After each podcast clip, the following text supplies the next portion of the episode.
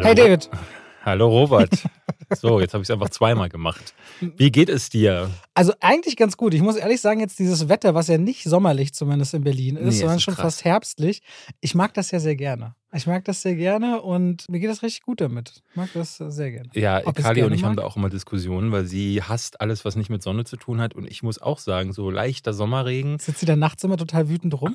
Äh, sie sitzt generell immer total wütend rum. Ja, ähm, wie du siehst, ich bin noch nicht im Knast, äh, trotz meiner Meinungen. Ich hätte mich sonst natürlich auf das berufen, was wir letzte Woche besprochen haben mit Maximilian Polluxer. Wir haben äh, viele Nachrichten bekommen von Leuten, die uns geschrieben haben, Ja. Dass sie das richtig, richtig stark fanden, dass mal was anderes äh, wir gemacht haben. Und haben dann gleich auch Vorschläge gebracht, wen wir noch so einladen. Was war denn noch so dabei? Äh, mir hatte jemand geschrieben, wenn wir über Horrorfilme nochmal sprechen, da könnten wir doch vielleicht sogar auch einen Gerichtsmediziner oder Fände ich ja eigentlich nicht uninteressant. ja, kann man alles mal machen, ja. Also, Ja, ich habe auch einen kennengelernt vor, einer Weile, aber ich glaube, der ist eher in Sachsen unterwegs. ach, Sachsen, Berlin ist doch alles. Also der ist Pathologe Suppe. auf jeden Fall. Okay. Ja. Ja.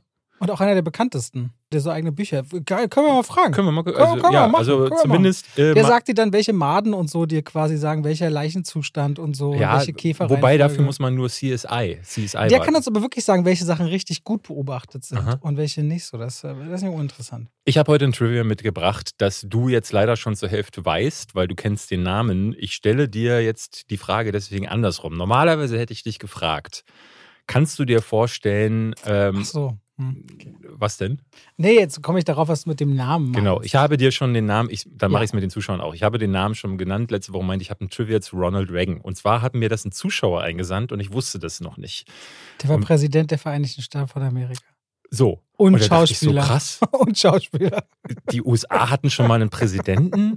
Der war nicht nur Präsident der äh, USA, sondern auch, und das fand ich spannend, der Screen Actors Guild. Und zwar von 1947 bis 1952. Äh, er war vorher ja, der hat Schauspielerei, hat er begonnen 1937, hat dann in hauptsächlich B-Filmen mitgespielt, so Sachen wie Wo ist Bonzo, äh, wo er mit einem Affen zusammenlebt, äh, alles so ein bisschen trashig, 50 Filme gemacht und weil er immer so ein bisschen politische Ambitionen hatte und ich glaube auch seine damalige Frau äh, Beziehungen hatte, ist er dann recht schnell Präsident der Screen Actors Guild geworden und hat dann aber 1952 diesen Posten abgegeben. Es gab auch eine Menge Gerüchte beziehungsweise auch bestätigte Fakten mit Mauscheleien, dass er zum Beispiel nur eine Sache, der hatte eine Künstleragentur und als Präsident der Screen Actors Guild hat er diese Künstleragentur so, so sehr bevorzugt, damit die ihm hinterher wieder Rollen zuspielen. Und die waren aber auch wiederum mit der Mafia verstrickt. Also Ronald Reagan ist ein ganz schön fadenscheiniger Typ. Und dann gab es 1959 Verhandlungen äh, zwischen der Screen Actors Guild und den Hollywood Studios, weil ähm, es war zu dem damaligen Zeitpunkt, es ging mal wieder ums Geld. Und dann erinnerte sich die Screen Actors Guild, dass ja Ronald Reagan in seiner Zeit als äh, Screen Actors Guild Präsident äh, schon mal mit den Hollywood Studios äh, verhandelt hatte. Da ging es nämlich damals um die Fernsehtantiemen. Fernsehen war ja so neu in den 50ern. Und dementsprechend waren die Schauspieler damals schon so auf diesem Punkt, ja, was ist denn jetzt aber mit den Filmen, die da gespielt werden? Wo kriegen wir da unser Geld? Und äh, Ronald Reagan war derjenige, der das quasi ausgehandelt hat. Und daran erinnerte sich die Screen Actors Guild und äh, rief ihn an, beziehungsweise hat, glaube ich, eher eine Brieftaube geschrieben zu der Zeit und meinte, komm, äh, komm mal rum, wir stecken hier in den Verhandlungsschwierigkeiten. Und der hat dann den großen Streik ausgerufen von 900, äh, 1960, äh, der dann zu einem Doppelstreik wurde. Das ist ja der äh, letzte, glaube ich, gewesen. Mhm.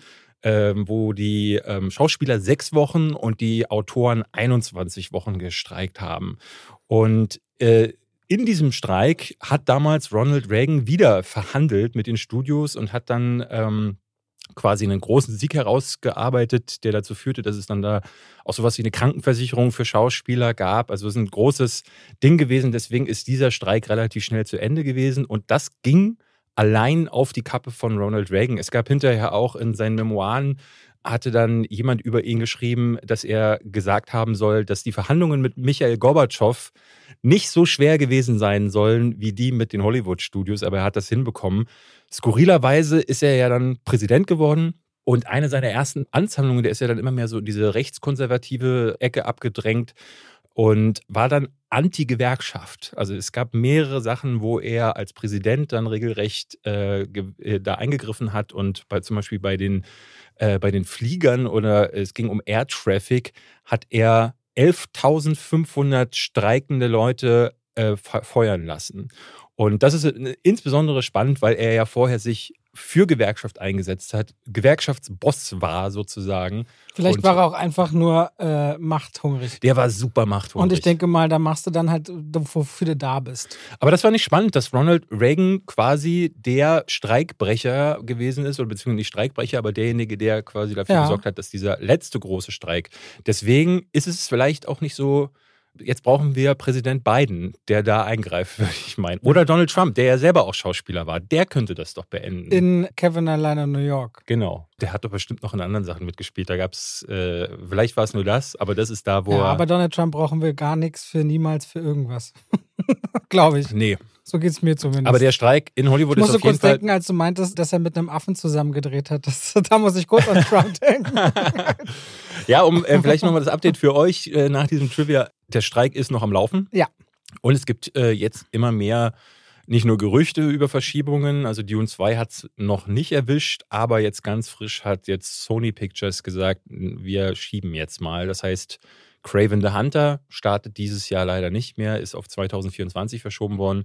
Ich glaube, die anderen Sachen, die verschoben wurden, das waren eh Sachen, die erst nächstes Jahr kamen, oder? Ja, Spider-Man Across the Spider-Verse hat das. Der zweite Beyond Teil, the ne? Spider-Verse, der dritte.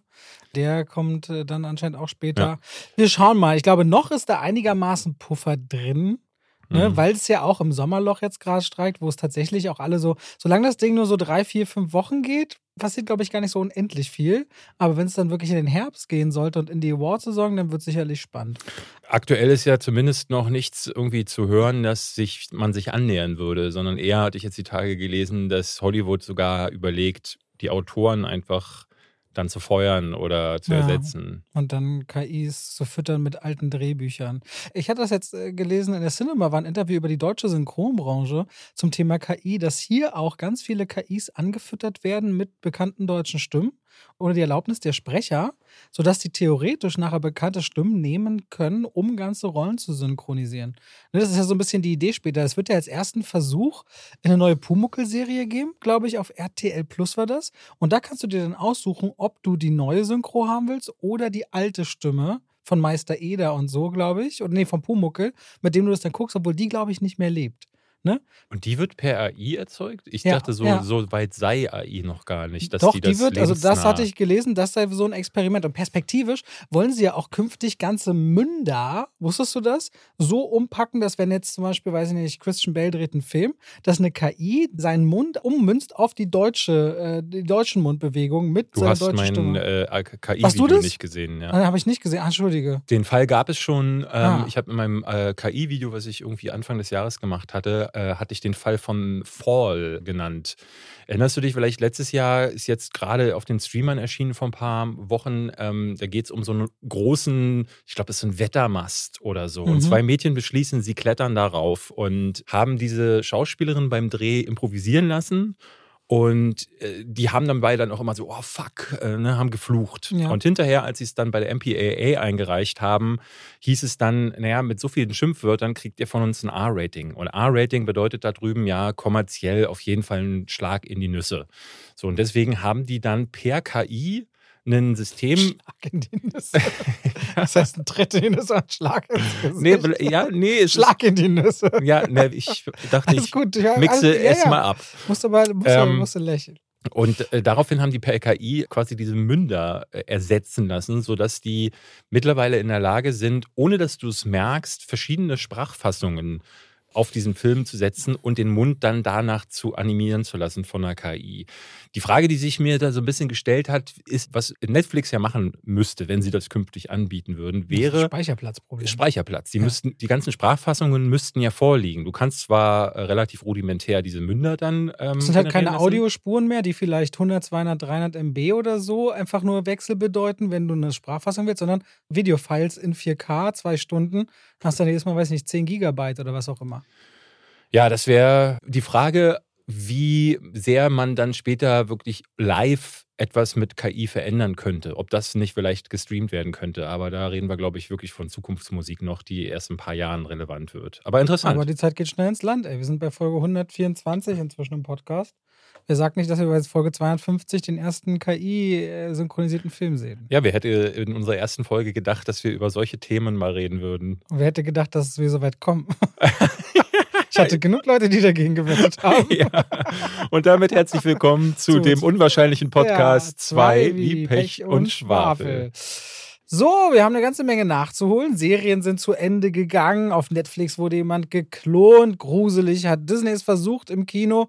Und die Turtles sind zurück. Mhm die äh, mutierten Schildkröten, während übrigens Barbie und Oppenheimer nicht mal 50% Drop gemacht haben in den USA und in Deutschland sogar zulegen. Hm. Barbie 33% zugelegt. Barbie hat schon über 2 Millionen Kinobesucher. Ja, ja. Zweiter erfolgreichste Film des Jahres bis jetzt. Ist auch, äh, erinnerst du dich von ein paar Folgen, als du von mir wissen wolltest, von welchem Film ich glaube, dass er als nächstes die Milliarde einspielt? So oder so ähnlich lautete die Frage. Auf jeden Fall ja. warst du nicht mitgegangen bei der These, dass Barbie eine Milliarde machen würde. Und glaube ich nicht. Der hat weltweit 750 Millionen jetzt schon in Na der ja, aber Woche. hat er noch keine Milliarde. Also bis jetzt habe ich recht. Ja, okay, bis jetzt hast du recht. aber ich gönn's dem Film total. Aber ich freue mich auch total für Nolan und Oppenheimer, ja. dass diese beiden Filme jetzt gerade so den Sommer tragen und auch Elemental, du hattest das letztens, glaube ich, off-Record gesagt, so nach und nach sich erholt. Ja, der erholt und sich. Und auch in Deutschland, das dritte Wochenende in Folge. Ja, das Wetter wird auch schlechter, ne? Jetzt gucken die Leute, was gibt's denn so? Und ich glaube, Mission Impossible, ich habe jetzt da nicht auf die Zahlen geguckt, aber der muss jetzt so ein bisschen darunter leiden, ne? Mission Impossible hat halt leider das Problem, dass, also da gibt es gerade viele Thesen, was da jetzt das Problem sein könnte. Es gibt Leute, die sagen, dieses Part One äh, schreckt Leute ab. Da bin ich mir immer so unsicher, aber ja, klar, es kann natürlich sein, dass wenn du eh auf dein Geld achten musst und sagst, ich gehe jetzt mal ins Kino, will mir einen Film angucken und wenn du weißt, dass wenn du diesen Film guckst, du auf jeden Fall noch einen zweiten gucken musst, vielleicht ist das ein Argument für viele. Großes Problem war aber wohl auch, dass Tom Cruise unbedingt wollte, dass der Film in den IMAX-Kinos läuft und da ist jetzt Oppenheimer drin. Und zwar, weil äh, Christopher Nolan ist halt einer der größten Redelsführer für äh, IMAX. Der macht ja ständig Werbung dafür und IMAX bevorzugt den einfach so. Und dadurch hat Dead Reckoning halt auch eine ganze Menge an Screens verloren. Ich bin überrascht. Ich finde es krass, weil bei The Flash und bei Indiana Jones, ne, da waren die Kritiken nicht gut. Aber Dead Reckoning ist der bestbewertete Film der gesamten Reihe. Und trotzdem funktioniert er nicht. Und mhm. obwohl äh, Tom ja, Cruise ja letztes bisschen, Jahr angeblich das Kino gerettet haben soll. Ein bisschen wie bei Immobilien so. Lage, Lage, Lage ist einfach dieser Kinostart eine Woche vor Oppenheimer und ja. Barbie. Ja, und das hätte man kommen sehen können, ne? Das ja. muss man auch sagen. Also Na, vielleicht denkt man nach Top Gun Maverick, es gibt halt anscheinend dann Größeres. Das andere trifft gerade einfach mehr diesen Nerv und diese Lust. Und letztendlich ja auch, sage ich mal, entweder wenn du das coolste Kinoerlebnis haben willst, so mit der Menge, hast du, glaube ich, bei Barbie ein gefundenes Fressen. Und wenn du so das cineastische Erlebnis haben willst, dann bist du sicherlich mit Oppenheimer, mhm. fühlen sich viele gut aufgehoben. No, und wenn du jetzt Action sehen wolltest, dann hattest du schon Fast, dann hattest du schon Indiana Jones, du hattest vielleicht nicht die beste Action, aber du hattest schon erst kürzlich Action. John Wick hattest du auch dieses ja, Jahr. Ja, schon ein bisschen zurück, sage ich mal, aber du hattest auf jeden Fall mhm. so dieses Genre schon auch ein bisschen gesättigt. Transformers. Ja, Transformers, ja, da hast du vollkommen recht, David. Sehr viel recht. So, wollen wir mal anfangen? Wollen wir, ich habe ich hab Lust auf alles. Ah, du hast Lust auf alles? Ja, ne, ich möchte A wissen, wie fandest du denn Secret Invasion? Das habe ich mir jetzt auch noch reingeballert. Ja? Ja. Ich möchte natürlich auch auf jeden Fall vom schlechtesten Film oder einem der schlechtesten Filme des Jahres erzählen. Ähm, aber ich glaube, oh, worauf habe ich Lust? Ich glaube Secret Invasion. Secret Invasion. Und dann kannst du gleich auch noch gleich zum zweiten Teil von, von Witcher. Von Witcher hast du nicht geguckt? Ach, ich bin Ach. raus. Okay, Secret Invasion. Wo, mal, wo, haben wir schon mal drüber geredet? Ja, wir haben schon mal so leicht angefangen. Ja, okay, Mini-Codes. Die Skrulls suchen ein Zuhause. Außerirdische, die Shapeshifter sind. Nick Fury hat ihnen gesagt, ich besorge euch ein Zuhause. Hat sich aber herausgestellt, die müssen eigentlich jahrzehntelang warten und fühlen sich, wie es nun mal ist, äh, betrogen um eine mögliche Heimat. Und inzwischen gibt es verschiedene Strömungen in den Skrulls. Die einen sagen, wir bleiben verborgen unter den Menschen, weil sie inzwischen auch bis in die höchsten politischen Kreise existieren und äh, können vielleicht warten, bis wir eine Heimat dargeboten bekommen auf einem anderen Planeten. Und andere sagen, nee, wir übernehmen jetzt die Erde und löschen die Menschen aus. Das ist im Grunde die Grundgeschichte. Wenn man es mal runterbricht davon, dass da irgendwo Marvel draufsteht und irgendwo Skrulls und Außerirdische sind, die sich gefühlt eigentlich keine große Rolle spielt, ist eine Spionage-Thriller-Serie, in der Nick Fury, der sonst immer mysteriös agiert, einen Schritt voraus ist, noch ein bisschen von seinem Privatleben und seiner Vergangenheit preisgibt. So, das sind eigentlich die interessantesten beiden Kernelemente für mich. Einmal, wenn es um Heimat geht und das Gefühl, okay, wo wollen wir hin? Und das andere ist Nick Fury, vor allem in Folge 4. Da geht es quasi um, ja, um, um sein, sein privates Zuhause und seine Liebe, die er irgendwann mal gefunden hat im Leben. Für mich eigentlich so das Beste an der ganzen Serie, wenn sie mal ganz kurz auf die Bremse tritt und mal die Menschen Menschen sein lässt.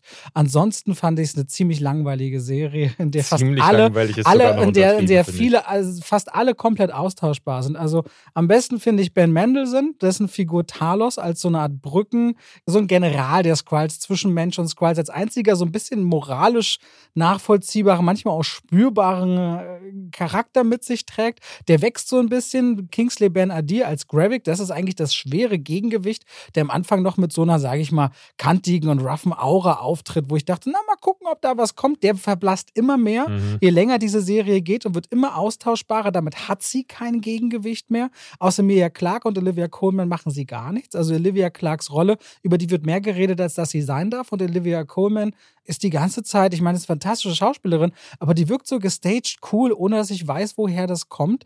Das fand ich dann auch total schade, ehrlicherweise. Und am Ende sieht dieses Shapeshifting oft nicht gut aus und diese Skrulls, dieses, zu diesem Volk wird keine so richtige Verbindung aufgebaut, finde ich. Und damit ist es eine Serie, die vor allem dann abkackt, weil sie ein ganz schreckliches Finale wählt Ja. wo dann auf einmal, ach stimmt, da steht ja Marvel bei uns drauf, wir müssen noch irgendwas mit Kräften machen. Und das wirkt so, als wollte man irgendwie so richtig faul zu einem Ende kommen. Und ich dachte mir eigentlich beim Gucken, kein, also diese Serie hat keinen Bass und sie ist das perfekte Beispiel dafür, dass Disney oder Kevin Feige auf seinem Board geschrieben hat über eine lange Zeit, dann machen wir den Film und die Serie und erstmal quantitativ abgesteckt hat, wann muss was rauskommen, damit die Leute Disney Plus abonnieren. Qualität suchst du hier vergeblich. Und das ist der nächste Schritt bergab in der Phase 4 vom Marvel Cinematic Universe. Ja, zumal Secret Invasion für die Comics ja ein großes Ding gewesen Okay, ist. es gibt also das alles ja, als ja. Comicvorlage. Secret Invasion ist äh, neben äh, diesen Sachen, die wir jetzt schon hatten, nämlich der Infinity War, hieß, glaube ich, ein bisschen anders in den Comics, aber Secret Invasion ist eine große Comic-Storyline gewesen, in denen ja dann üblicherweise die Comics dann auch so zu Crossovern führen. Hast du das eigentlich gelesen oder beliest du dich dann darüber, warum diese Comics noch existieren? Weil du ziehst oft Parallelen zu Comics, aber ich zum Beispiel kann gar nicht zum Comics lesen. Weißt du das dann so Ich habe früher viele Foren, Comics oder? gelesen, allerdings bin ich nicht so bei Marvel gewesen. Die einzige Comicserie, die ich von Marvel gelesen habe äh, für einen gewissen Zeitraum, weil kannst du gar nicht von Anfang an, war X-Men. Ja. Da habe ich äh, vorwiegend die äh, Ära mitbekommen, Age of Apocalypse. Also dieser grauenhafte Film, den wir jetzt ja auch noch bekommen haben, ist in den Comics eine ganz fantastische äh, Nummer mit, äh, da kommt dann auch noch Legion, ähm, der Sohn von Professor X, zu dem es ja auch mal eine Serie gegeben hat, wenn du dich entsinnst. Ja. Der erschafft dann eine Zeitlinie, in der Apocalypse, der Wie, wie wird, kann er X im Rollstuhl? Also wir hatten den, also einen biologischen Sohn hat er in den Comics? Da wird das, wird das Dafür erklärt? bin ich nicht mehr genug Ach so, drin. aber es wird- Ähm, okay, ich glaube ja- aber ja, der hat ein Kind zeugen können und der, das ist unglaublich mächtig, aber leider äh, schwer gestört. Und dadurch kommen sie dann mit dem ins Gerangel. Ich habe dann danach noch Onslaught gelesen, wo Professor X ein Supermutant wird und tatsächlich der große Bösewicht für eine ganze Weile. Magneto wird dann gut und so. Und das, das war so eine schöne Phase, aber eigentlich habe ich eher andere Comics gelesen. Ich war nämlich großer Fan von Spawn. Witchblade und The Darkness. Diese drei Comics waren so, weil ich habe immer gerne dunkle Stories gelesen und Spawn und The Darkness waren meine absoluten Favoriten. Ich warte auch immer noch auf den The Darkness-Film. Das würde ich super gerne sehen. Da gab es mal ein Videospiel zu und das war brillant. Ähm, aber ich kriege das dann immer so ein bisschen mit, ne? Secret Invasion. Ich gucke auch sehr gerne äh, Sebastians Videos von Filmstarts und der macht ja auch immer so Deep Dives in diese Comic-Sachen und da äh, erfahre ich dann auch eine ganze Menge. Was ich auch erfahren habe, dass, das, dass diese Serie 212 Millionen Dollar gekostet haben soll. Wofür denn? Ja, das ist die Frage, die ich mir auch die ganze Zeit gestellt habe. Also klar, im, im Finale dann äh, wird es dann noch am ehesten sichtbar, aber auch da sind die Effekte mal wieder so, hm, weil diese. Ähm, Besser als bei Witcher. Besser als bei Witcher? Okay, das musst du mir dann sagen. Aber was ich halt dramatisch fand, war, und das ist eine Sache, die hat man online zum Beispiel sehr, sehr viel gelesen. Da hatten viele Leute geschrieben: Mensch, She-Hulk, die Serie. Ich weiß nicht, ob du die zu Ende geguckt die hast. Die habe ich zu Ende geguckt. Aber ich in, nur allerle Marvel nicht in gesehen. der allerletzten Folge, da machen sie sich ja genau darüber lustig. Wenn du dich entsinnst, gibt es da so einen angedeuteten Endkampf und dann sagt She-Hulk: ne, Moment, das ist doch immer dasselbe bei Marvel. Das ist die ganze Zeit. Da traf sie auf Kevin, das war die ganze Nummer, ne? Genau, Kevin. Ähm, und sie ist vorher im Writers Room von Marvel Genau. und sagt, äh, dann geht es irgendwie darum, sich darüber lustig zu machen, dass es natürlich am Ende immer so diese Superschlacht, diese CGI-Schlacht geben muss. Und genau das macht diese Serie wieder, die vorher so halbwegs stille äh, Thriller-Spionagenummer sein möchte und dann plötzlich eskaliert.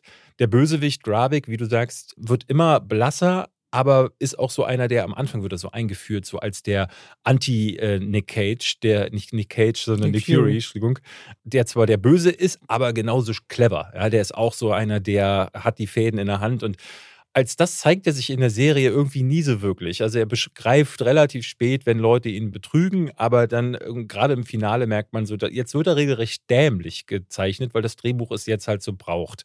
Und dadurch geht das Drehbuch generell mit den Charakteren auf eine Weise um, die ich total abstrus finde. Ich hatte letztes Mal ja schon gesagt, wo wir über die ersten zwei Folgen gesprochen haben, dass ich Nick Fury irgendwie komisch finde.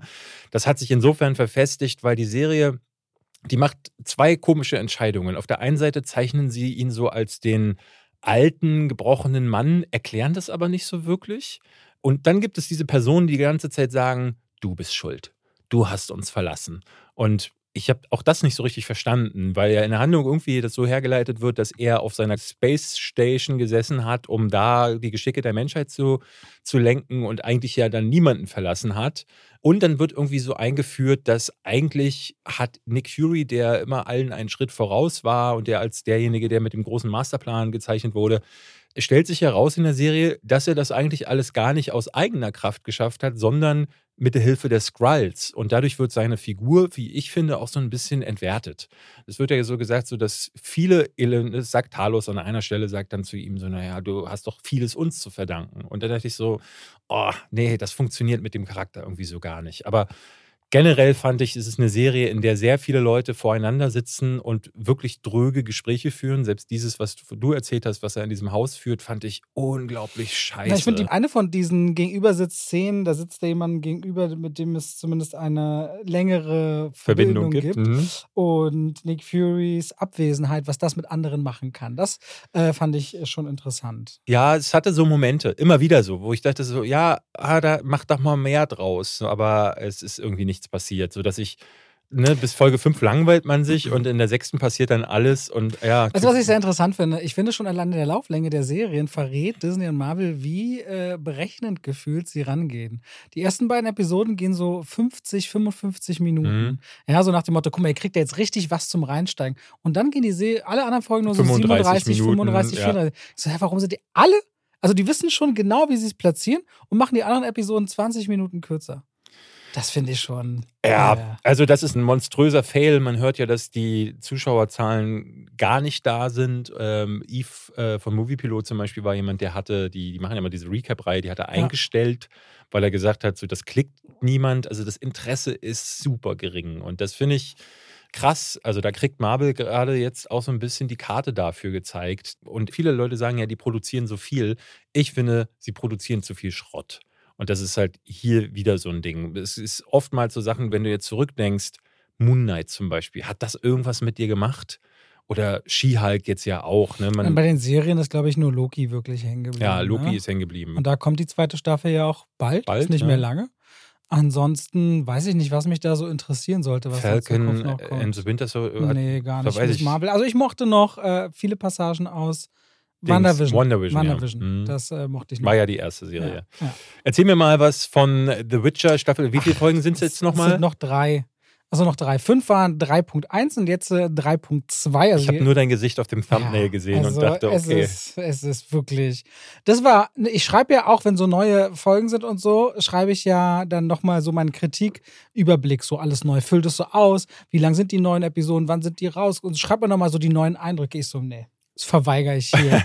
ich war richtig so, nee, die geben sich keine Mühe, das kann, kannst vergessen, dass ich mich jetzt nochmal hinsetze, weil das ist genau das gleiche geblieben. Also wenn du dich erinnerst, aus meiner Sicht fing es mal ganz schön an mit Siri Jennifer mhm. und Gerald und danach gibt es diese Wege und es bleibt so. Es bleibt einfach genau so. Sie fangen mit einer sechsten Episode an, wo auf einmal dann total viel passiert, nochmal Action auf diesem großen Bankett, dieser große Empfang, der da ist. Alle wollen irgendwie allen gefühlt an die Kehle so. Also was sie damit versuchen, ist so eine Art Reset der Machtstrukturen, wo Leute dachten, ah, dahin wird's gehen. Nee, da wurden wir verraten, jetzt schlagen wir uns auf die Seite durch. Du endest dann aber wieder in einem Gelege oder in, einem, in einer Situation aus verschiedenen Lagern, die Verschiedenes wollen. Nur weil du die Karten neu mischst, ist das Blatt nicht schöner. So ungefähr so. Es wurde ja vermutet, dass die letzten drei Folgen hauptsächlich irgendwelche Schlachten sind. Ist das der Fall?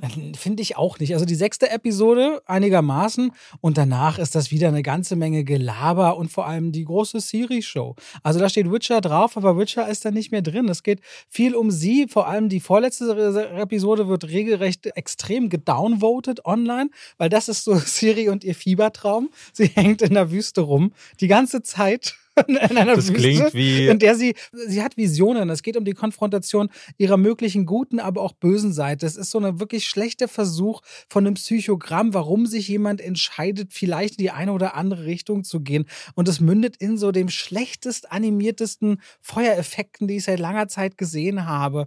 Es ist wirklich anstrengend, das weiterzugucken. Mhm. Es geht noch mehr bergab. Und ich, man kriegt diesen Gedanken nicht raus, finde ich, dass Henry Cavill da irgendwo, ich will nicht sagen betrogen wurde, er hat einen Haufen Geld bekommen bekommen und sein Job ist zu Schauspielern. Muss man jetzt nicht hinterher trauen und sagen, ach, der Arme, der kann sich mit seinen 100-Dollar-Scheinen die Augen abwischen.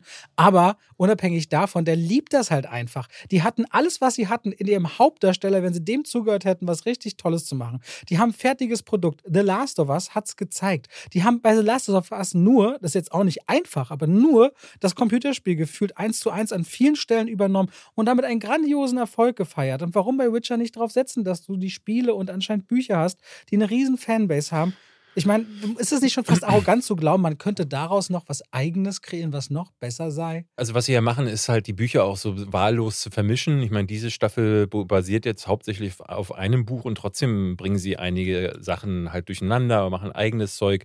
Last of Us hat ja auch eigene Impulse gesetzt. Wenn du dich entsinnst, diese ganze Folge, wo die beiden ja, Männer. Absolut, liebt meine Lieblingsfolge, genau. aber auch die von vielen meist in dieser Welt muss man Die Folge ändern. gibt es aber. diese Folge, von der du sprichst, wo diese beiden Mädels in diesem äh, nein, nein. abgeschalteten. Nee? Nein, die beiden äh, Männer abgelegen. Genau, ja. In ihrem, in ja, ja, ihrem, das meine ich. Aber du meintest, es gäbe noch eine zweite Folge? Ja. Na, es gibt ja noch diese eine Folge, wo Ellie und. Genau, äh, im, in der Shopping Mall. Genau, und das ist tatsächlich aus den Videospielen, ja. aus dem Add-on davon. Aber das mit den beiden Männern war neu. Und ich fand fand, klar kann man sich darüber aufregen, dass sie da eine ganze Folge etwas widmen, das dann nichts mehr mit den Hauptcharakteren zu tun hat. Und in der Gesamtstruktur war ich da auch so ein bisschen, mh, hm, da ist man zu weit weg von den Charakteren. Aber was ich schön fand, ist, das hat dem Worldbuilding einfach noch mehr Futter gegeben. Ich habe durch diese Episode trotzdem erfahren, wie läuft das in der Welt ab. Wie ist es zum Beispiel, wenn du zum Beispiel als Prepper dich schon mal vorbereitet hast auf die Apokalypse und wie gehst du dann damit um? Und du greifst da aber auch, sage ich mal, auf äh, Gelerntes zurück. Also es gibt ja mit The Walking Dead quasi eine Serie, die mhm. solche Dinge zeigt. Genau. Es gibt genug Formate, von denen du dahingehend lernen kannst. Und zu The Last of Us jetzt, glaube ich, auch nicht endlos viele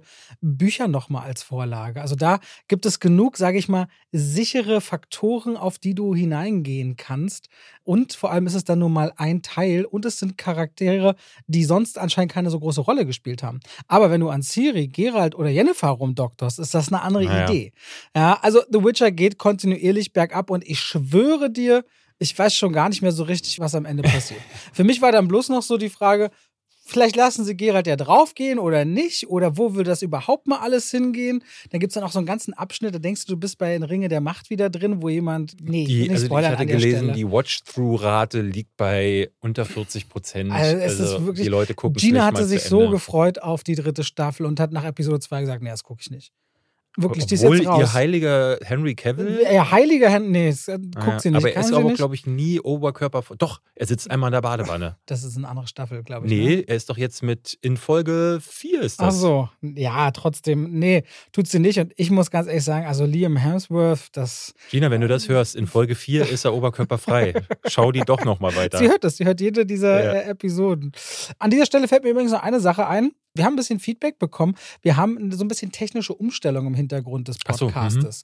Und deswegen kam ein bisschen auch Feedback, oh Leute, da ist ganz viel Werbung bei euch drin. Manche hatten letztes Mal bis zu fünf Spots drin. Ja. Das war ein Fehler in der Umstellung. Wir äh, haben das alles so schnell wie möglich versucht zu korrigieren. Manche brauchen Server dann noch, bis alles wieder richtig ausgespielt wird. Ihr solltet nicht mehr als maximal wie gewohnt zwei Mal Werbung bei uns im Podcast Und vor haben. allen aber- Dingen nicht vor dem Podcast. ja, und auch nicht vor. Sollte das passieren, dann entschuldigt's bitte. Und aufgrund dieser technischen Umstellung ist es aber auch so, dass auch bei alten Folgen manchmal neue Werbespots quasi eingespielt werden. Und dadurch, die sind mal kürzer und mal länger, würden die Shownotes nicht mehr richtig stimmen.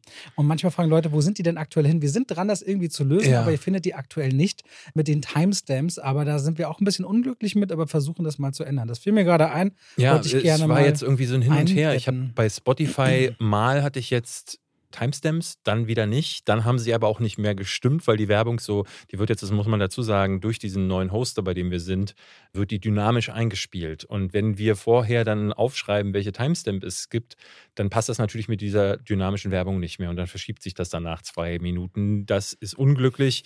Eine Sache vielleicht aber noch zu Spotify. Ich habe jetzt gesehen, dass es da eine Kommentarfunktion gibt. Da steht jetzt unter jeder Folge, wie fandest du diese Episode? Und ihr könntet uns, wenn ihr möchtet, dort zum Beispiel auch Feedback geben, weil es ja sonst für den Podcast gar keine Möglichkeit gibt, das irgendwie zu Apple tun. hat das auch noch bei Podcasts, glaube Ja? ich. Ja, da kann ja, man, glaube ich, auch stimmt bei Apple. Ähm, generell ist es wichtig, dass ihr alles von uns super findet und, äh, und dann auch fünf Sterne dafür vergibt. Also Äh, Oder zehn, je nachdem, was es gibt, maximal geht. ja, ich glaube, es sind immer nur fünf oder so.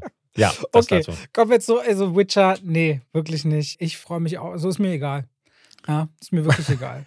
Ist Ja, egal. Wenn du bei Netflix Witch eingibst, so Richtung Witcher, kriegst du auch gefühlt mehr Making-ofs und Behind-the-Scenes-Sachen vorgeschlagen als die Serie selbst. Ich bin sehr gespannt, ob sie diese vierte Staffel mit Liam Hemsworth, die wird Die ja noch kommt. wahrscheinlich, ja, aber ich kann mir vorstellen, weil sie die so früh angekündigt haben, dass die wahrscheinlich kommen wird, weil es irgendwelche Verträge wahrscheinlich schon gibt mit Liam Hemsworth auch. Ja, sie können es wahrscheinlich einfach au also ausbezahlen und Ja. dann ist gut, aber. Aber die sind ja jetzt auch, was ich neulich erzählt hatte, jetzt ist es dann das dritte Mal, diese He-Man-Serie, die sie eingestampft haben, für die hatten sie wohl, glaube ich, schon 30 Millionen rausgeworfen und haben es trotzdem eingestampft. Die sind also nicht scheu, auch wirklich Millionen zu versenken. Das soll man machen, wenn man so viele Abonnenten hat. Sie wachsen ja auch gerade durch ihre äh, Strategie, dass man nicht aus mehreren Haushalten gucken darf. Ja. Haben sie jetzt mal wieder so fünf oder sechs Millionen Abonnenten dazu bekommen, glaube ich. Aber ich habe die Zahl nicht genau im Kopf. Oder wegen dem Film, den wir äh, jetzt gleich besprechen. Welchen Film? They Cloned Tyrone. They cloned Tyrone.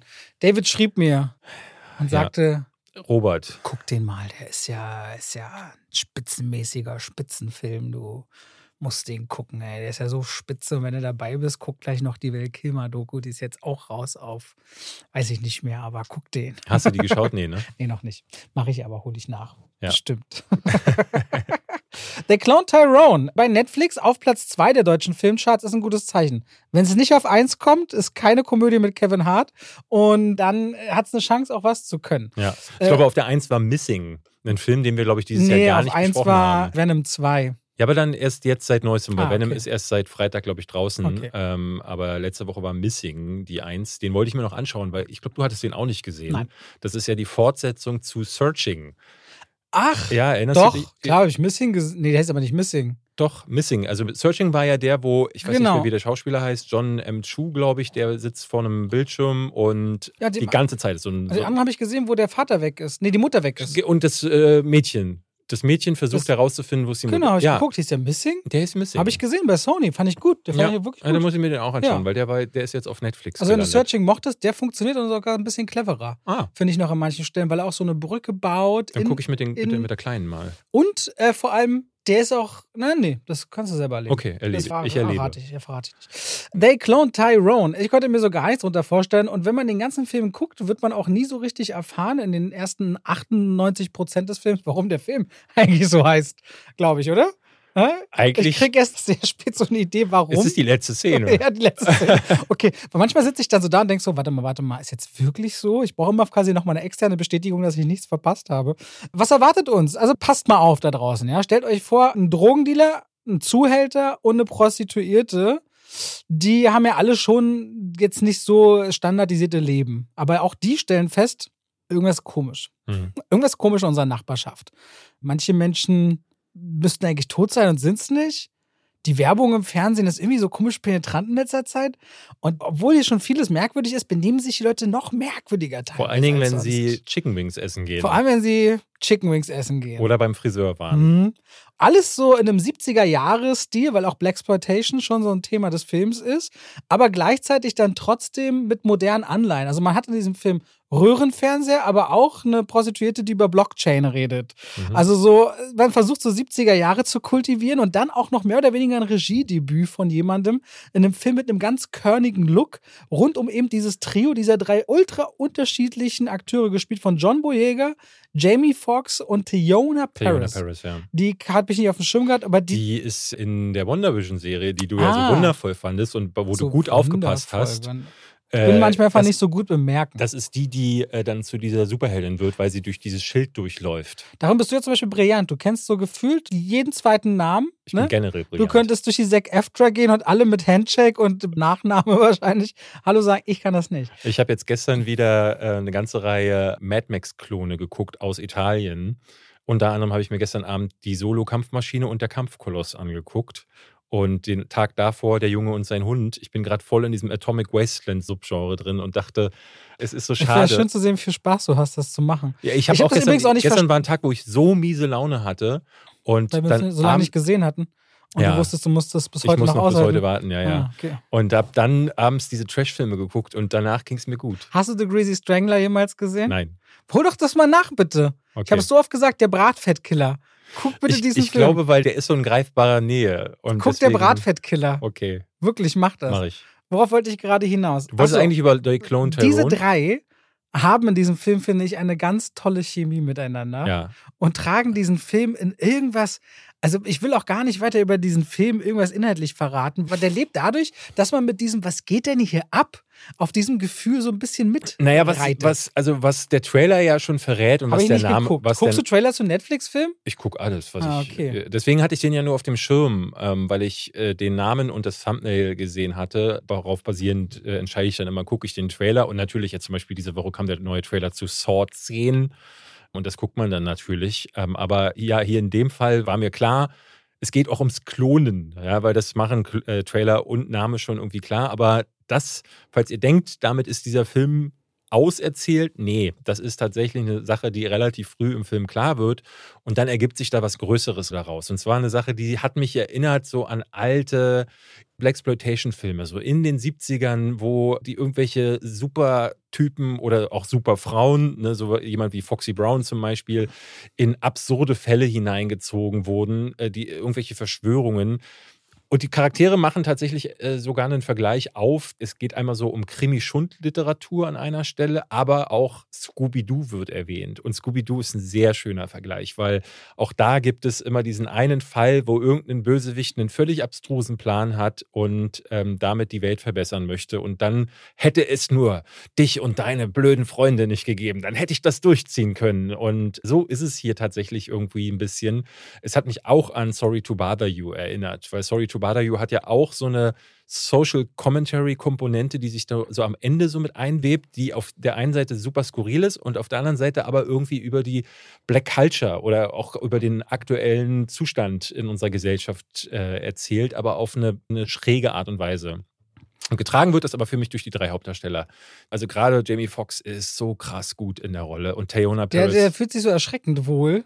Mal Ja. ganz kurz, er hat sich ja die Woche das erste Mal zu Wort gemeldet seit fast Monaten und es Ja. ging ja so ins Thema rum, ob er im Krankenhaus und vielleicht so krank ist, dass er versterben wird. Genau, seine Familie hatte kurzzeitig gesagt, wir bereiten uns auf das Schlimmste vor. Äh, keiner weiß auch bis jetzt, was genau passiert ist, aber jetzt gab es erstmal tatsächlich Lebenszeichen, kann man sagen, von Ja. ihm wieder einigermaßen wohl auf. Ich meine, er sieht immer noch sehr ausgemergelt, zumindest in dieser einen Aufnahme aus, aber der muss ja auch nicht sagen, was er da hatte, aber auf jeden Fall schien bei dem, also gerade der, ich finde, der versprüht eigentlich immer so richtig viel Lebensfreude, ist ja auch Lebensretter. Der hat ja vor ein paar Jahren diesen Typen da weggezogen aus dem brennenden Auto, ne, vor seiner eigenen Einfahrt. Der hat Das so weiß ich krass- gar nicht. er hat irgendein Auto ge gebrannt oder im Unfall festgeklemmt und der ist dann raus aus seinem, hat auf der Straße jemand aus dem Auto gezogen, wenn ich mich richtig erinnere. Also das war Der Es scheint so ein cooler, netter Dude zu sein. Ja, ja. Es ist schön, den mal wieder in so einer Rolle zu sehen, wo er wieder zeigen kann, was er kann. Zuletzt hatte er ja, letztes Jahr, erinnerst du dich vielleicht noch Ja, an ja, diesen die anderen. Day Shift. Ja, ja. Ja, ne, da kommt es einem immer so vor, wie Netflix winkt mit der Kohle und sagt, hier haben wir Drehbuch Müll XY, willst du machen? Ja, für die Kohle auf jeden Fall. Und hier Findest du das verwerflich? nein, nein. Fertig. Punkt. Ja, Äh, aber ich finde es schöner, wenn man dann auch noch ein Jahr später sagt, ich spiele bei einer Nummer mit, die sich auch als Drehbuch schon anders gelesen haben muss. Ähm, Der war auf der Blacklist, das Drehbuch, Ah. auch 2019. ja, und gedreht von jemandem, der ne, gefühlt keine Erfahrung hatte oder zumindest noch keinen großen Film gemacht hat. Ja. Und das ist ja eigentlich eher so, das ist ein Wagnis für Schauspieler. Aber da finde ich es toll, dass er das gemacht hat. Also ich fand den toll. Ich fand den ein bisschen zu lang, äh, muss ich sagen. Das war so ein bisschen das Problem. Und hinten raus war er dann auch, es gab so ein paar Momente und vor allen Dingen eine Figur, die dann noch reinkommt als Bösewicht, die mir nicht ganz so gefallen hat. Aber Wobei ich den ersten Auftritt von dieser Figur ziemlich cool fand. ja, ich auch, aber dann ganz am Dann Ende ein war es bisschen- war es ein bisschen ja, schräg. wow. Ähm, da wird es dann nämlich wirklich zu Scooby-Doo So- und es verliert so ein bisschen diesen coolen Vibe, den es vorher hat. Für mich hat es auch so einen leichten Stranger Things-Faktor, der da auch Mhm. mit so drüber schwebte. Das mochte ich wirklich gerne. Ich frage mich nach dem, also ich gebe allem, was David gesagt hat, mit. Der hat auch eine tolle Ausstattung, der Film. Der körnige Look tut dem auch richtig Ja. gut. Insgesamt wirklich eine feine Nummer, die ich gerne im Kino gesehen hätte und nicht zu Hause, Ja. ehrlicherweise. Äh, ich frage mich so ein bisschen nach diesem Film und nach Guardians of the Galaxy, dem Hollywood-Special. Wie muss das für Kevin Bacon sein, immer wieder in Filmen erwähnt zu werden? Obwohl er selbst gar nicht mehr so viel vor der Kamera macht, aber wie so eine Ikone wird er ja immer so, immer wieder mal Ja, zitiert. ja, in dem Fall Dingen- zweimal Hollow Man. Ja, wollte ich sagen. Vor allen Dingen in Verbindung mit einem Film, der ja nun wirklich nicht als einer seiner besten gilt. Hollow Aber Man. einer meiner ersten, die ich richtig faszinierend fand mit ihm, weil ich da super jung war, als ich den geguckt habe und weißt du, wie die Maus im Käfig am Anfang läuft, dann wird sie hochgehoben Ja, ja. und getötet. War ich, ich weiß noch, war der nicht von irgendeinem großen, der war doch von Paul Verhoeven, glaube ich, oder?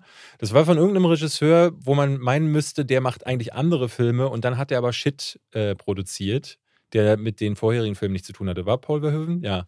Äh, deswegen war ich damals sehr enttäuscht, ne? weil man kannte ihn vorher von Starship Troopers oder von Robocop oder äh, Sleepers. Basic Instinct. Sleepers? Achso, du meinst Paul Verhoeven. Verhoeven, ja. Ich dachte gerade Kevin Bacon. Ich dachte schon bei den Filmen so. hm. Nee, nee, Paul Verhoeven. ja, ja. Nee, und Kevin Bacon, der hat ja alles möglich gemacht. Der hat ja, Ja. auch, wie hieß der nochmal, äh, Tremors im Land der Raketenwürmer. Ein toller Film. Einer meiner Lieblings-Trash-Klassiker. Und damit schalten wir rein in die Werbung. David, ich Ja. sehe ja manchmal, krieg ja mit, du bist ja schon auch manchmal gestresst, ne? Ja, Du sagst dann manchmal so, ah, ich bin müde, ich habe nicht Ja. gut geschlafen, muss viel arbeiten. Ja. Der Hund hat wieder einen Flug Vor allem bei uns im Podcast ist es auch immer so, ich werde müde, aber Ja, weißt du, was wirklich sehr entspannt? Ich habe einen Podcast-Tipp für dich. Und zwar hier aus unserer Produktionsbutze, richtig schön aufbereitet. Dungeons and Dreamers. Hast du schon mal gehört? habe ich schon mal gehört, weil wir jetzt nämlich darüber reden werden. Dungeons and Dreamers holt dich quasi immer einen wunderschönen Ort auf diesem Planeten und beschreibt die so in aller Ruhe mit Geräuschen von Regen oder Wind oder der Natur, wo du gerade bist, wie du alles so wahrnimmst, ist so sehr sinnlich gestaltet und ganz langsam, wie du auch merkst, wie dein eigener Herzschlag sich verlangsamt und du zur Ruhe kommst, aber auch manchmal so was Mysteriöses passiert. Also während du dann gerade in so einen Einschlaf-Relax-Modus geholt wirst, steht irgendwo auf einmal eine Art Monster, das dich mit roten Augen anguckt. Also es ist wie so eine Dungeon Quest. Wie so Ja, ein, das ist so ein bisschen Fantasy meets Ich will einschlafen.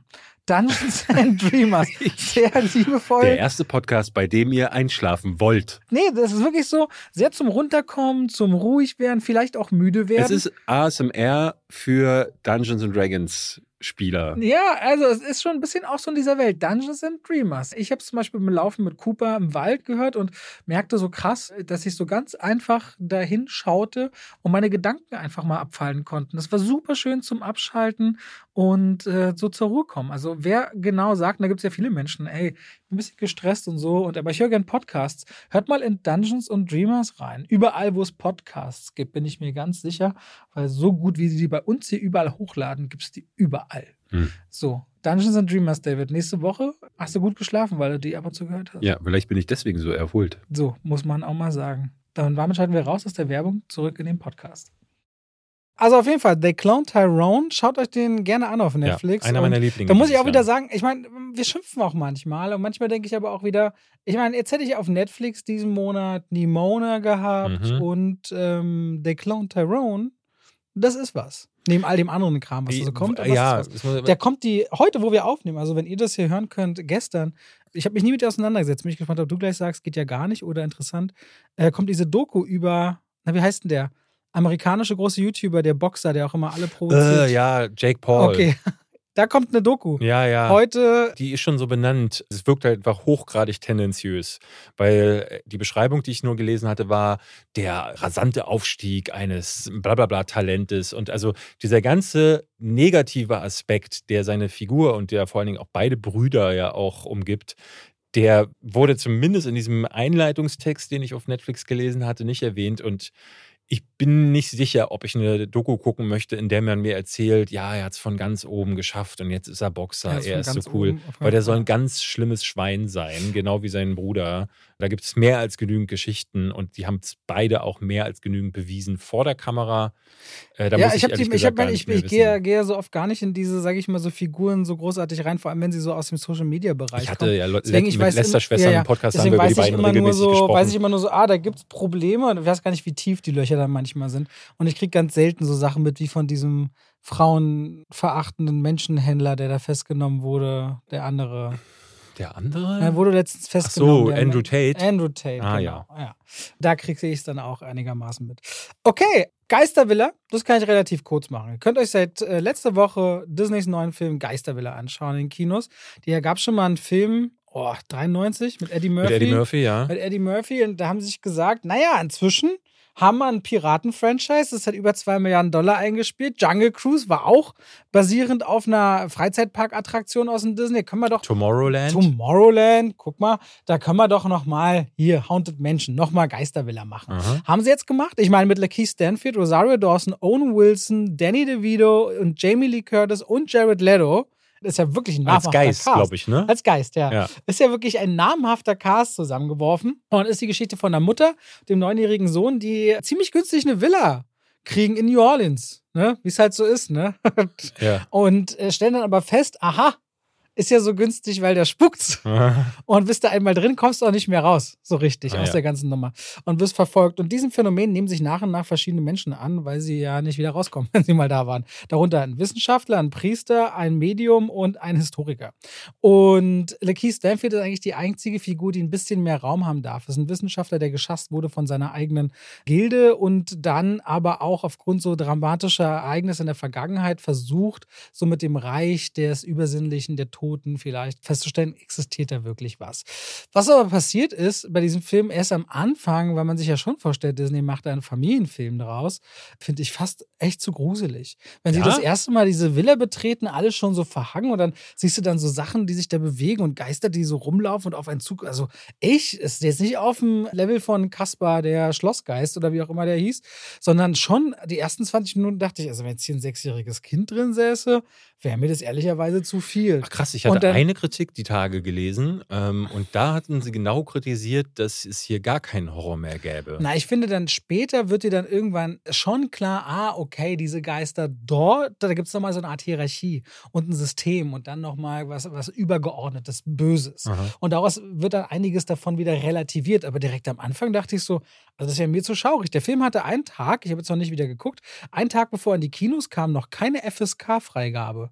Und ich denke mal, Disney hat gebuhlt um FSK 6 und ob sie dann FSK 12 bekommen haben, müsste ich parallel nochmal schauen. Was aber passiert ist, dass ich finde, der Film geht zwei Stunden. Und diese zwei Stunden sind teilweise ganz schön langatmig und ganz schön zäh, weil du auch weißt, was wird da passieren. Rosario Dawson als Mutter, du spürst diese Mutter-Kind-Beziehung nicht so richtig. Das Schönste an diesem Ding ist eigentlich dieses Haus und dieses Anwesen, was ein bisschen verhangen ist. Owen Wilson als Priester sagt wieder so seine gewollt coolen One-Liner so ein bisschen hin und her. Ich finde nicht, dass die auflockernd sind. Hat er nicht auch äh, damals dieser Horrorhouse-Film mit, ähm, wo Catherine Zeta-Jones mit die Hauptrolle hatte und Owen Wilson einer der Nebendarsteller war. Da hat er doch schon mal in so einem Haunted Mansion-Film mitgespielt. Der hieß nur anders. Hieß der nicht die Geistervilla im Deutschen? Das Geisterschloss. Das Geisterschloss. Ah. Ja, The Haunting. Und der ist nämlich wirklich auch, da stirbt er, glaube ich, sogar auch. Okay. Spoiler. Okay. Entschuldigung.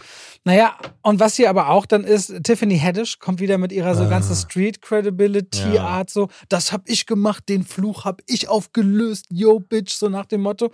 Wo ich so das Gefühl habe, dass sie halt immer sehe und das passt dann irgendwie nicht so da rein. Und Wenn wäre da nicht Danny DeVito, der quasi ja so eine lebende Legende ist und immer so ein bisschen was so so väterliches gefühlt mit sich vorträgt, hätte ich da gar nicht so richtig zu sehen gehabt. Und die Keith Stanfield darf, wenn es mal seinen Charakter ein bisschen an die Substanz geht, zwischendurch mal ein bisschen zeigen, was der eigentlich kann. Aber im Grunde ist das ganz schön viel Perlen vor die Säue. Und da ist wahrscheinlich, wenn man das durch das tatsächliche Haunted äh, Menschen oder Geistervilla geht, hast Warst du ja gesagt. Nee, ich ja Nee. nicht. Aber du hast ja gesagt, das ist deine zweitliebste Attraktion. Also ich kann mir vorstellen, dass das deutlich besser ist, Ja. Als den Film hier Es anzuschauen. gab damals, ich erinnerte mich, weil wir waren in den, 157 Millionen Dollar übrigens für den Film. ah, Siehst du nicht. wir waren, glaube ich, Anfang der 90er in Disneyland Paris damals mit meinen Eltern. Da habe ich das das erste Mal erlebt. Seitdem war ich jetzt noch mehrfach da.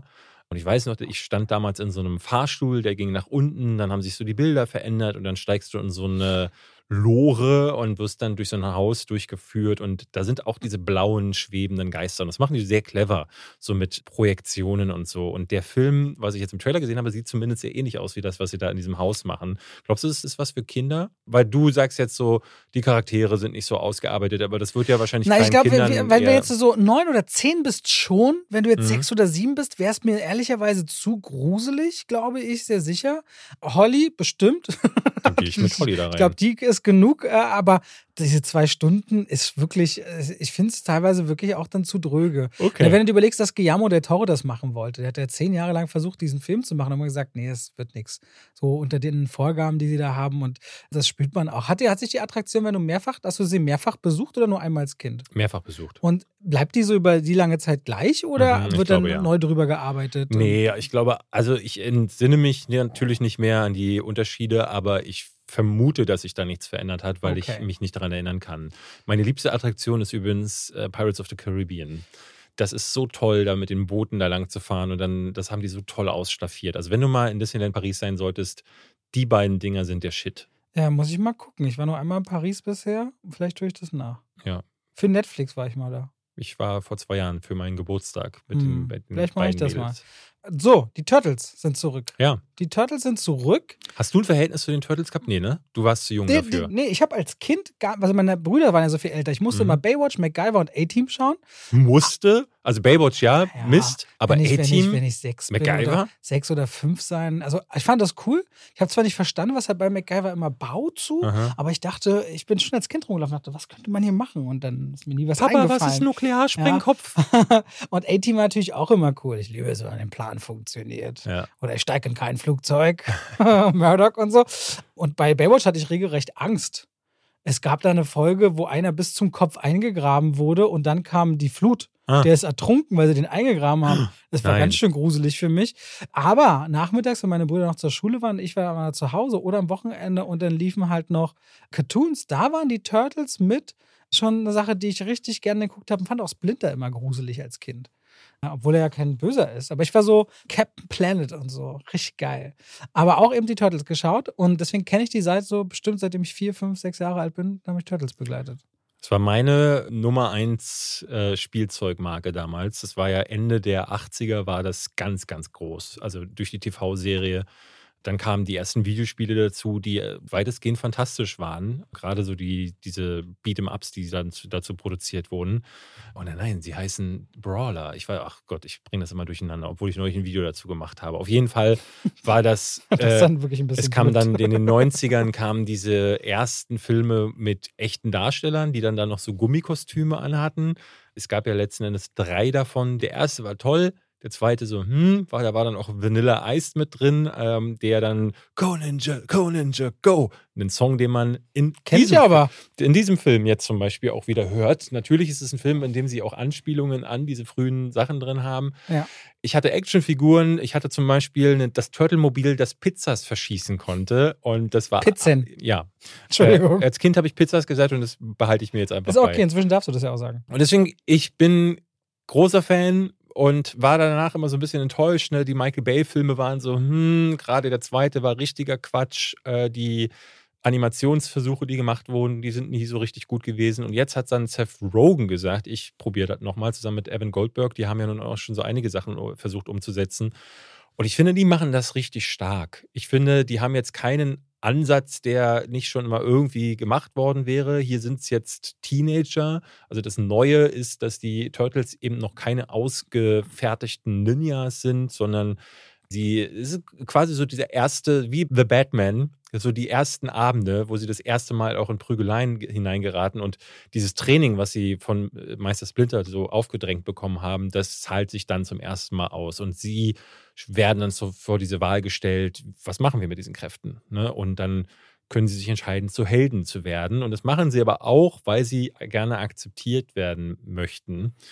Und Das finde ich den wichtigsten Kern des Films, weil Ja. das macht dem Film nämlich den Unterschied. Der baut eine Brücke, in dem quasi diese grundlegenden Bedürfnisse. Es gibt genau zwei Bedürfnisse, die wir als Menschen ganz grundlegend haben. Das eine ist Autonomie, also Freiheit, und das andere ist Bindung, also Zuhause, Liebe, Freundschaft, was auch immer. Und das finden sie ein ganz tolles äh, Gewicht aus diesen beiden Themen zu wissen, wo ist mein Zuhause, aber was sind meine anderen Bedürfnisse, auch woanders dazuzugehören, um meine eigenen Grenzen auszutesten. Mhm. Und damit kann man sich so wunderbar mit diesen Vieren, die dadurch, dass sie zusammen ja auch wieder gehören, aber jeder auch seine Geschichten bekommt. Der eine, der ein bisschen ängstlich ist, der nächste, der so Kabanga, der so immer hau drauf sein will. Und jeder bekommt dann nochmal, obwohl es ja gleich vier Figuren sind, so kleine unterschiedliche Facetten, sodass man den einen oder anderen mögen kann. Und da nimmt sich der Film. Skurrilerweise aber Michelangelo noch am wenigsten, der früher immer der Strange in der Runde war. Jetzt ist es noch am ehesten so, dass ich das Gefühl hatte, ich lerne mehr über Leonardo und über Raphael. Die waren nämlich die einzigen, die so richtige Character Traits, gerade Donatello und Michelangelo bleiben so ein bisschen blasser. Das mochte ich aber total gerne, dass diese Figuren auf jeden Fall quasi so einen emotionalen Boden bekommen und das bei nicht mal 100 Minuten Lauflänge, Mhm. sodass man da einsteigen konnte. Und dann haben sie sich so von dem Look inspiriert, den Spider-Man Across the Spider-Verse mitbringt, auch mit dem Tempo der Gags. Es gibt so eine ganze Vielfalt an Witzen. Das konnte man allein schon in der Pressevorführung sehen. Journalisten lachen nicht so oft, aber es haben immer wieder aus verschiedenen Ecken gelacht. Und wenn einer alleine gelacht hat, war es meist David. Und du merkst einfach, David hat diesen ultra speziellen Humor, wenn er laut auflacht. Aber gerade einen Gag, der so schön ist, weil ich dachte, das ist genau dieses, weil ich bei Barbie neulich drüber gesprochen habe über Ja. Humor. Und da dachte ich so, ja, ja, das ist mein Humor. Und äh, Ich finde, der Film hat so viele m, liebevolle Sachen drin, dass es großen Spaß gemacht hat, den anzuschauen. Wir haben ihn in der deutschen Version geguckt und ich muss sagen, ich fand es erstaunlich gut, äh, was sie da im Deutschen gemacht haben. Und ich mochte vor allen Dingen Superfly. Superfly haben sie hier so ein bisschen verändert. In der, Im Original ist es ja der Wissenschaftler, der Mhm. zu Superfly oder zur Fliege wird, Baxter Stockman.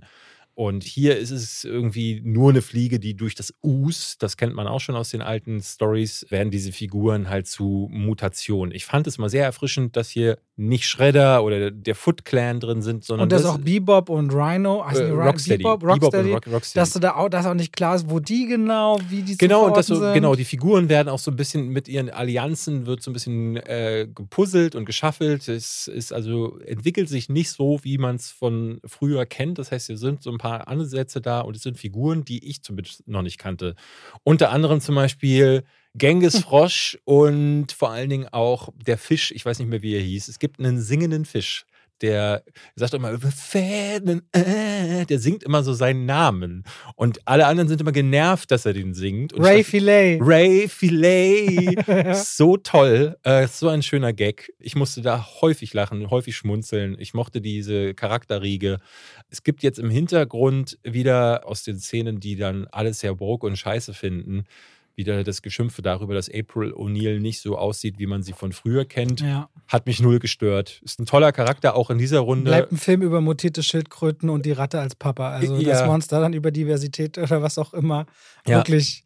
Wir regen uns also dann darüber auf, in Ja. einem Film, in dem riesige Ja. Fliegen durch die Gegend rennen, äh, dass eine Frau nicht so aussieht, wie man es sich gerne wünschen Warum würde. ist der Raptor blau? Was ist das bitte? Ja. So ungefähr. Genghis Frosch hat aber gar nicht das linke Bein verletzt, so wie der echte Genghis Khan. Ich fand, ich war überrascht davon. Du hast gesagt, du hast so ein bisschen prognostiziert, dass der was kann. Ich war fand den Trailer schon toll. Ja, ich Ja. ja gut, aber das alleine ist ja manchmal, äh, ja, also muss nicht immer was, also muss nicht immer Natürlich treffen. nicht. Also klar, ich und jetzt da dachte ich hierbei, ich war wirklich positiv überrascht. Und auch jetzt Tage danach denke ich so, oh, den würde ich mir auch gerne nochmal anschauen. Macht wirklich äh, Spaß. Ich bin gespannt, wie der funktioniert im Kino, weil Turtles ist jetzt nicht mehr die frischeste Marke. Es wurde häufig versucht, die großen Tage sind vorbei. Und es ist halt gerade auch so ein, so ein wirklich großes Feld an Dingen, die jetzt angelaufen sind. Ne? Barbenheimer ist das große Thema, aber es gab jetzt ja auch einige Flops, die auch deswegen. Und Elemental läuft immer noch. Wer jetzt einen Animationsfilm sehen will, sagt sich vielleicht tatsächlich, Genau. oh, ich gucke Elemental. Haunted Menschen könnte einen, äh, Aber was Seth Rogen anfasst, scheint durchaus auch auf der, auf der Hand und Fuß zu haben, auch aus dem Produktionsbereich heraus. Also The Boys ist ja nun auch ein starkes Ding, muss man gucken, was er noch alles so Preacher macht. hat aber- er noch gemacht gehabt. Ah, da gibt es so einiges. Da gibt es so einiges. Lass mich dir mal was erzählen, was du dir auf jeden Fall sparen kannst. Ich wünsche mir eigentlich, dass du dir den Oh, Film du's- Kannst du mir ein Pendelfarbel vors Gesicht halten und sagen, ich soll langsam einschlafen? Nee, nee, so funktioniert das nicht, Robert. Ach so, aber wie Es- heißt der Film nochmal? Ja- Hypnotic. Wie? Und dann funktioniert es ohne Pendel und Ja, ja, einschlafen? ne, pass auf, es Okay, läuft so. okay. Du äh, gehst zu jemandem hin und sagst so, du bist nicht du.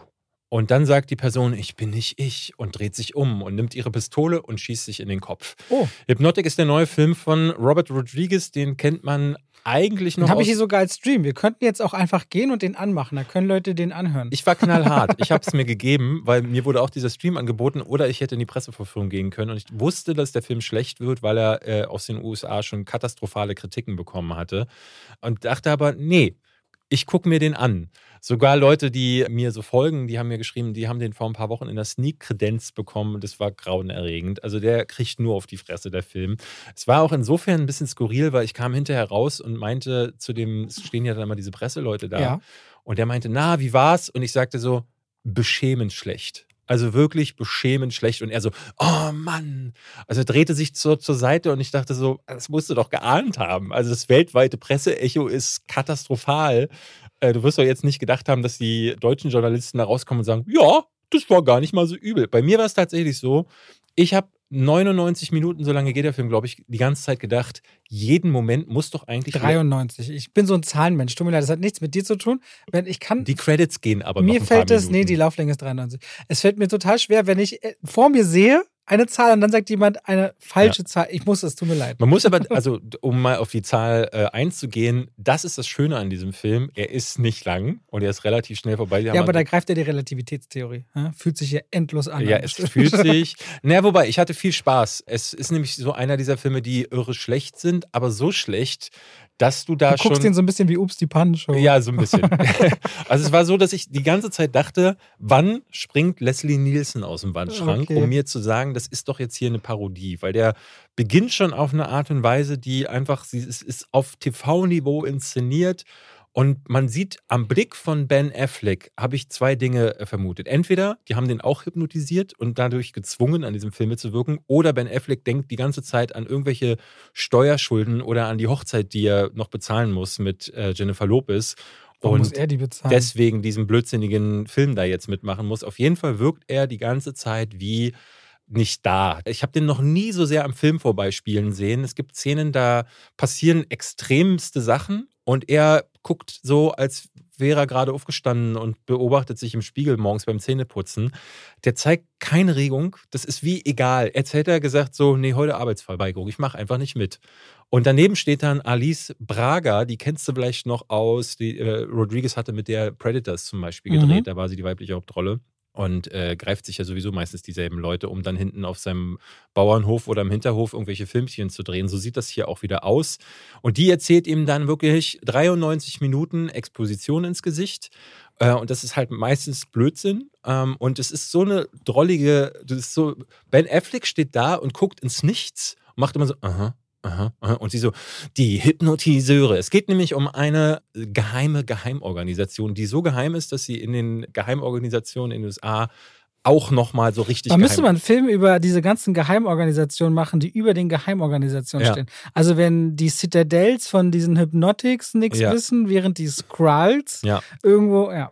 Und da, es gibt nämlich befähigte Menschen, die sind Hypnotiseure und das sind aber so krasse Hypnotiseure, sind super Hypnotiseure, die werden sogar in äh, Hypnotic heißen sie in dem Film und die werden so in Stufen eingeteilt. Das ist ein bisschen wie X-Men und es gibt dann die Figur, den Hauptbösewicht, der, ja, genau, ja, und äh, der Bösewicht ist dann sozusagen Tom Cruise, der ist Hypnotic Stufe 5 und der geht halt zu Leuten hin und sagt so, du überfällst jetzt eine Bank wildfremde Leute und sagt das denen ins Gesicht. Manchmal guckt er sie nicht mal an dabei ähm, und dann machen die Leute das sofort. Und ich dachte so, nee, so funktioniert doch Hypnose nicht und auch nicht jeder ist empfänglich für Hypnose. Aber der Film stellt das so in den Raum und macht dann also dieses Regelwerk, das er nie erklärt, das wird dann ähm, erweitert. So, es gibt dann irgendwann Szenen, die sind Inception. Und damit meine ich wirklich Inception. Es gibt eine Szene, der faltet sich der Raum über quasi den Himmel. Also alles dreht sich dann auch äh, am Himmel so entlang und das sind Effekte. Es gibt auf YouTube diesen Effekt, wo YouTuber so ihr Gesicht mit so einem hm, hm. äh, Wirbel verzerren können. Ja. So sieht es aus. Und das ist, ich dachte so, krass, der Film hat 65 Millionen Dollar gekostet. Also nicht nur, dass Robert Rodriguez dieses Budget nochmal zusammengekrebst bekommen hat, aber ich weiß nicht, wo es gelandet ist. Und es ist ein Logikloch nach dem anderen. Es gibt dann später nochmal einen Twist. Natürlich, in diesem Film ist das obligatorisch. Der will mir dann Dinge erklären, die das Ganze nochmal in ein anderes Licht drücken. Aber der Twist, ich wusste nicht, ob der Film vorher oder hinterher peinlicher ist. Es ist auf jeden Fall alles krass schlecht. Und ich habe lange nicht mehr einen Film, ne, wir haben ja dieses Jahr, äh, ich habe so halbe Sterne für Caveman gegeben oder für Manta Manta, die sind dann auch nochmal auf einer anderen äh, Stelle übel. Aber mit dem Budget, mit den Leuten und äh, mit äh, so einem Film, der so in dieser Mittelklasse spielt, der so mies ist, das habe ich ewig nicht gesehen. Vielleicht ist das eine Art Geldwäsche-Steuerabschreibungsfilm. Ich kann, also bei Robert Rodriguez ist mir wirklich, das ist ein Phänomen. Der hat früher, ne, also Desperado, äh, Sin City, äh, wir reden vom From Dust Till Dawn. Ich liebe Planet Terror. Planet Ter Terror ist auch richtig gut. Und dann hat er irgendwann angefangen. Neben, nee, wie hieß denn diese Schulnummer? Wo er in der Schule. Äh, Faculty. Faculty, ja. Ähm, dann hat er irgendwann ja angefangen mit Spy Kids und seit ein paar Jahren macht er nur noch Shit. Der hatte dann irgendwann für Netflix dieses We Are Bla Bla Bla Heroes, glaube ich, hieß es, gemacht. Ein unterirdischer Film und äh, dann irgendwie auch noch dieses Book of Boba Fett hat er ja, glaube ich, redelsführend mit inszeniert. Da ging es ja dann völlig bergab. Und Hypnotic hat er selbst geschrieben. Er hat erst gedacht, das wird doch jetzt hier der Drehbuchautor von Soccer Dog the Movie ge geschrieben haben, weil anders kann ich mir nicht. Aber nee, das hat er selber geschrieben. Es ist wirklich Ich gucke den noch. Ich bin gespannt. Ich habe ihn noch vor mir. Danke für das Anteasern. Bitte. Ja, also kommt, glaube ich, diese Woche äh, ins Kino sogar. Nächste Woche. Nächste Woche? Am 10. August. Ah. Ja. Du hast noch was mitgebracht. Ich habe jetzt schon ein paar Mal angeteasert, dass ich den gesehen habe. Und was wieder über einem, also der letzte Film hat 1,4 Millionen Zuschauer gemacht in Deutschland, ne? Der achte Teil. Ja der Eberhofer-Reihe. Ja, jetzt ist der neunte Teil, ist es dann wohl, äh, Rerago-Rendezvous. Ja. Ich bin ja erst mit dem achten Teil eingestiegen und bei dem dachte ich so, der ist ja weird. Der wird richtig strange gegen Ende, weil dann so Schießereien, das Ganze hat ja so eine schöne Dorfromantik, so eine Vorstadtebene, mhm. wo dann ein paar Charaktere, die ich sehr niedlich finde, äh, aber auch sehr skurril zum Teil, ähm, sehr schön zusammenspielen. Das Ganze, du hattest neulich das schon mal gesagt, ist wirklich auf TV-Niveau inszeniert und es hat eben diesen bayerischen Charme. Es gibt auch bestimmt Leute, die sagen, das ist Gibt's bayerischen Charme, ja, ne, ja. Aber ich hatte gemerkt, so der letzte Teil hatte ein paar schöne Lacher und ich mochte einfach diese Truppe ähm, mit der äh, granteligen Mutti, die zu Hause Essen macht für den verkifften alten Sohn und der jüngere Sohn ist Polizist, der wird in alle möglichen Fälle hineingezogen und diese Fälle äh, sind aber nicht wirklich Thema, sondern es geht eher um das Untereinander ähm, mit seinen Freunden in der Bar und mit seiner Frau. Und mir hatten jetzt Leute geschrieben, dass in den Teilen vor dem achten ähm, sind die Fälle tatsächlich noch sehr viel zentraler. Und das merkt man jetzt auch bei Rera Gu Rendezvous. Da haben sie versucht, da wieder ein bisschen zurückzugehen.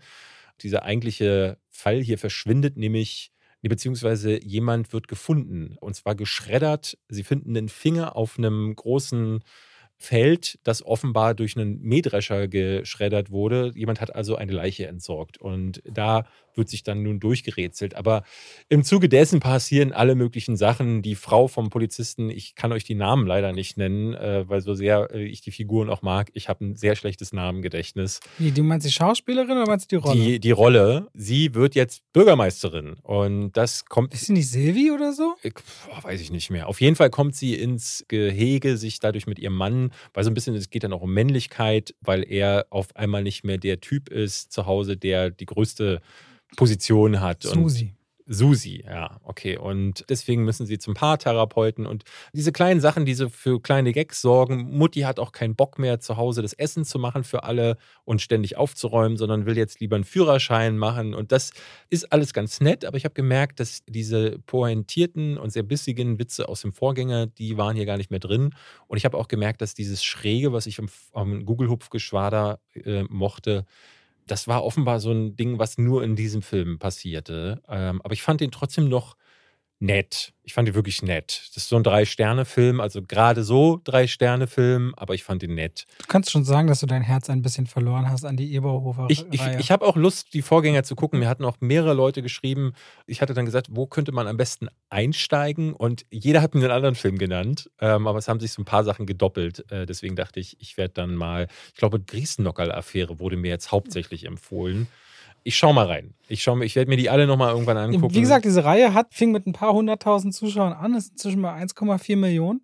Werden aber so, und das finde ich ein bisschen mies anscheinend, so von der deutschen äh, Filmwirtschaft, wenn der Deutsche Filmpreis ist, nicht mal erwähnt. Ne? Obwohl es immer einer der erfolgreichsten Filme ist des Jahres, und da gibt es ja auch Publikumspreise inzwischen, wird da anscheinend so ein bisschen getan, als würde diese Reihe nicht existieren. Ja, aber man, ich, ich, also preiswürdig würde ich sie jetzt nicht sehen. nicht preiswürdig, aber trotzdem, wenn man so auf die deutsche Film, das macht der deutsche Filmpreis ja. Er schaut ja so Zusammenschnitte, was lief alles so dieses Jahr, was waren so Publikumslieblinge, sowohl am äh, künstlerischen Film als auch an einem großen Film. Da finden die wohl nie in irgendeiner Form eine Erwähnung.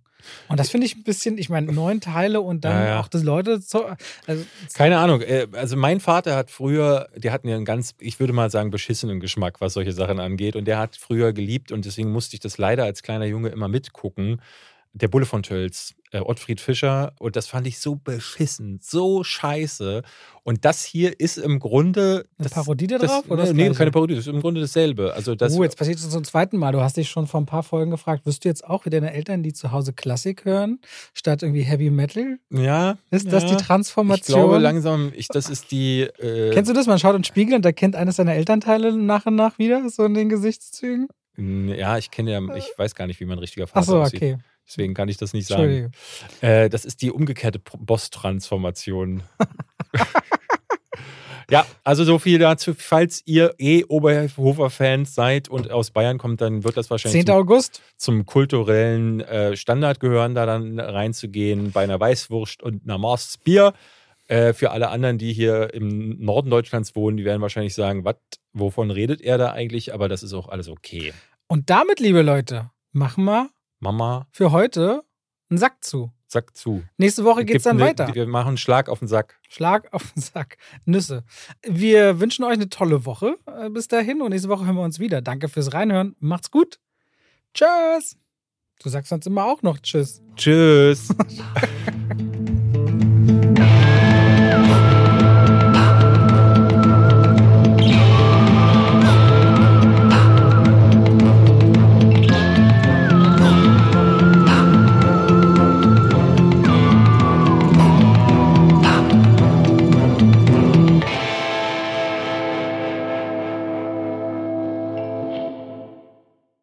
Und damit schalten wir rein in die Werbung. Ach, weißt du, was ich letztens dachte? Ich lief durchs Haus, David, und hab gesungen. Weißt du, was ich gesungen habe?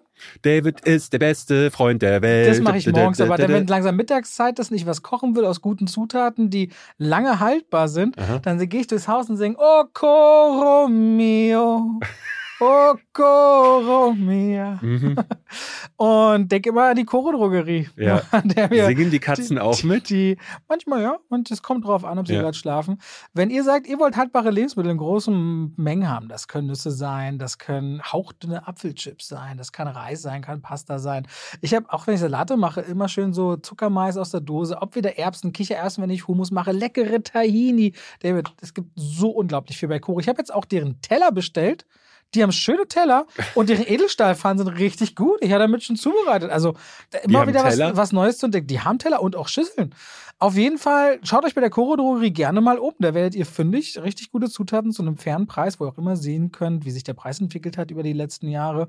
Und wenn ihr sagt, oh, das, was der Robert da sagt, der kocht ja gerne, der wird ja keinen Scheiß erzählen, das probiere ich auch mal aus, dann könnt ihr bei der Bestellung auch noch Schwafel 5 im Bezahlvorgang verwenden. Schwafel als Wort, 5 als Ziffer und spart nochmal 5% auf den eh schon sehr fairen Preis. Danke an die Koro Drogerie.